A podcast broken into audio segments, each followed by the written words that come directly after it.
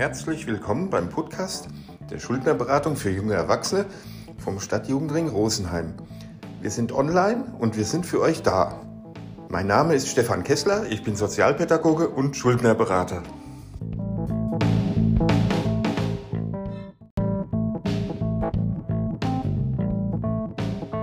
Es geht weiter mit der 15. Folge unseres Podcasts Money Fitness. In der heutigen Folge beschäftigen wir uns mit dem Thema Kreditkarten. Gerade in Corona-Zeiten erfreuen sich die Online-Händler in der Vorweihnachtszeit einer großen Nachfrage. Ein gängiges Zahlungsmittel bei Online-Einkäufen ist die Kreditkarte. Sie ist ein schnelles Zahlungsmittel und wird gerne eingesetzt, denn eine Barzahlung ist online nicht möglich. 37,3 Millionen ausgegebene Kreditkarten 2019 in Deutschland. Sehr viele verschiedene Anbieter, bei Check24 sind allein 70 aufgelistet, werben derzeit für sie. Jeder dritte Bundesbürger besitzt sie bereits und 10 Prozent aller Umsätze im Einzelhandel läuft über sie, eben über die Kreditkarte. Der Einkauf mit der Kreditkarte ist verlockend. Das Geld, das hier zur Verfügung steht, muss erst später im Monat zurückgezahlt werden. Möglich sind Käufe im Onlineshop, aber auch in den Geschäften vor Ort. Zudem kannst du mit der Kreditkarte Reisen buchen. Und eben, weil die Abbuchungen nicht sofort, sondern monatlich erfolgen, kann es zu bösen Überraschungen kommen. Schnell kann daraus aber auch eine Schuldenfalle werden. Kannst du die Kreditkartenschulden nicht mehr begleichen, ist eine Überschuldung schnell vorhanden.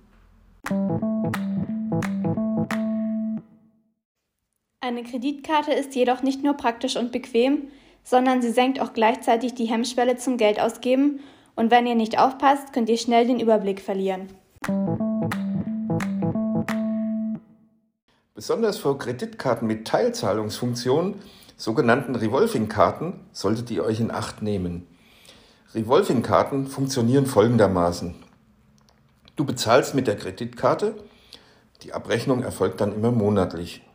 Den beanspruchten Betrag kannst du in Teilbeträgen zurückzahlen, die bei den Banken unterschiedlich hoch sind. Meist musst du allerdings mindestens 15 Euro pro Monat zurückzahlen.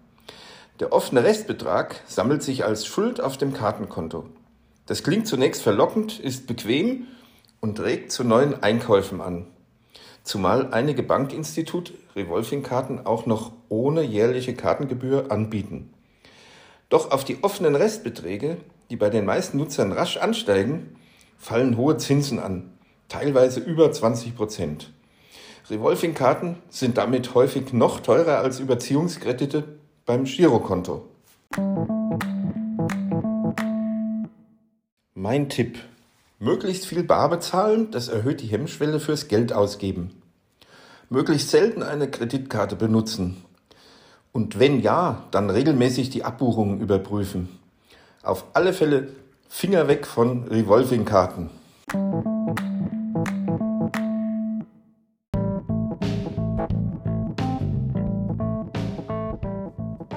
Und natürlich dürft ihr uns gerne alle eure Fragen rund ums Geld zukommen lassen.